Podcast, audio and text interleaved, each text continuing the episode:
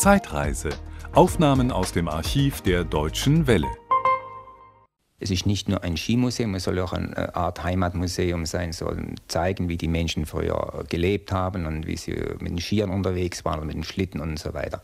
Und äh, ja, und ich denke, das ist ganz gut gelungen. Es war mit Ihre Idee, also so ein erstes Schwarzwälder Skimuseum überhaupt ins Leben zu rufen. Ist da auch ein bisschen Eitelkeit dabei gewesen, so die eigene Lebensleistung doch auch für die Nachwelt erhalten zu wissen? Das kann sein, also so genau möchte ich das nicht beurteilen. Das kann schon sein, äh, beziehungsweise es hat mir halt einfach Spaß gemacht, die Möglichkeit zu haben, etwas zu zeigen. Und es ist bei mir so gewesen, äh, früher hatte ich ja alles zu Hause und da sind immer Gäste gekommen, auch äh, fremde Leute und die wollten das und das sehen. Da habe ich immer gedacht, mein Gott, dann muss man halt irgendwo einen Raum haben, wo sie das sehen können. Da brauchen sie nicht immer zu mir kommen.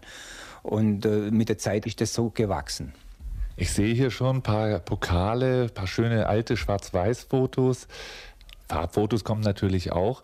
Sollen wir einen kleinen Rundgang machen? Wir sind jetzt hier in der sogenannten Georg-Thomas-Stube und äh, von mir sind halt die wichtigsten Sachen wie der äh, Königspokal vom König von Norwegen da oder die Goldmedaille und, und ein paar Startnummern und ein paar Ski von damals. Das ist einfach sich alles. Wir wollten diese Stube nicht überladen, sondern es soll einfach eine Stube sein, wie es früher so ähnlich war. So, also hier beginnt hier beginnt's dann quasi, hier kommen die Gäste rein, hier äh, können sie eine Karte lösen. Das Museum ist ja Mittwochnachmittags und Samstag, Sonntags geöffnet. Und äh, hier sieht man jetzt am Feldberg früher, das ist der Bismarckturm oben und das ist die Schanze unten, da sieht man, wie die gesprungen sind.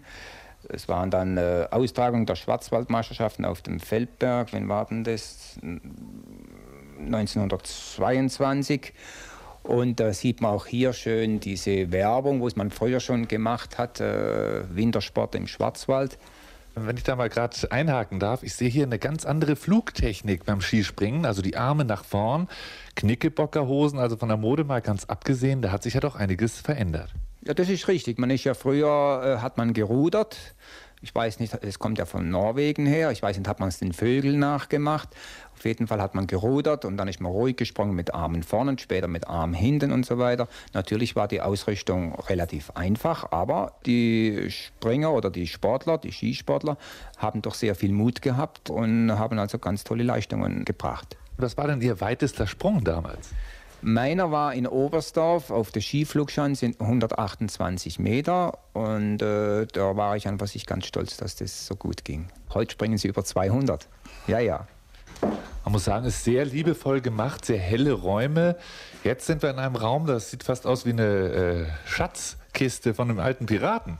Ja, das ist jetzt hier zum Beispiel, äh, kamen ja schon äh, mit dem Zug Gäste in den Schwarzwald. Hier sieht man noch so einen alten Fahrplan. Der kam von Berlin, Sachsen, Hamburg, Holland, Westfalen, Rheinland nach dem Hochschwarzwald.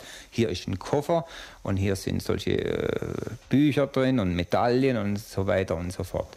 Man sieht auch hier, wie man versucht hat, in den Schwarzwald zu kommen. Man sieht hier unten die Höllentalbahn, die ist ja über 100 Jahre alt. Dann sieht man die Pferdeschlitten, sogar mit dem Motorrad sind sie raufgekommen und dann später auch schon mit dem Auto oder mit dem Flugzeug, wo sie auf dem Titisee gelandet sind. Oh, jetzt haben wir, ich sag mal, den Vorläufer des Skis vor uns. Ja, das ist schon ein richtiger Ski. Vorläufer ist noch ein bisschen noch weiter vorne, aber das ist ein selbstgefertigter Ski. Hier steht es ja, Holzkrümmer mit Ledersohlenbindung, Doppelstock von 1896. Wir hatten ja dann schon, äh, also norwegische Ski, Hickory-Ski und so weiter, die waren dann schon anders wie die. Das war noch so, äh, ich sag mal, Kombinationsski, also konnte man Langlauf mitmachen als auch alpine Abfahrt. Das hat es früher sowieso gegeben, dass man also mehrere Sachen mit ein paar Ski gemacht hat. Man ist gelaufen, man ist gesprungen, man ist abgefahren. Ja, das war soweit äh, einfach, aber effektiv. Ja, einfach in der Tat. Die sind vollkommen also braun, die sind nicht irgendwie behandelt, da steht auch nicht irgendwie ein Firmenlogo drauf, was heute in jede Kamera gehalten wird. Waren ganz andere Zeiten. Ganz andere Zeiten und ich glaube fast, das war äh, irgendwie, wenn ich an meine Jugendzeit denke, Kindheit, Jugendzeit, Sportlerzeit, war es vielleicht auch die schöneren Zeiten, weil es gab kein Geld, Gott sei Dank, sage ich immer, obwohl wir es vielleicht gebraucht hätten, aber äh, dadurch waren wir auch vogelfrei und äh, brauchten nicht irgendeinem Sponsor äh, hinterherlaufen, beziehungsweise das zu tun, was der sagt.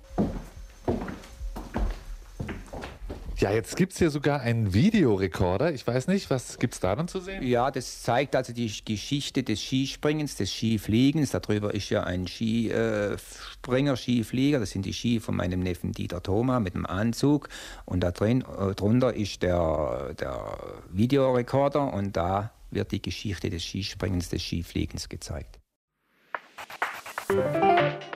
Das war ein Podcast aus dem Archiv der Deutschen Welle. Schön, dass Ihnen das Angebot gefallen hat. Empfehlen Sie uns doch bitte weiter. Deutsche Welle. Mehr unter dw.com.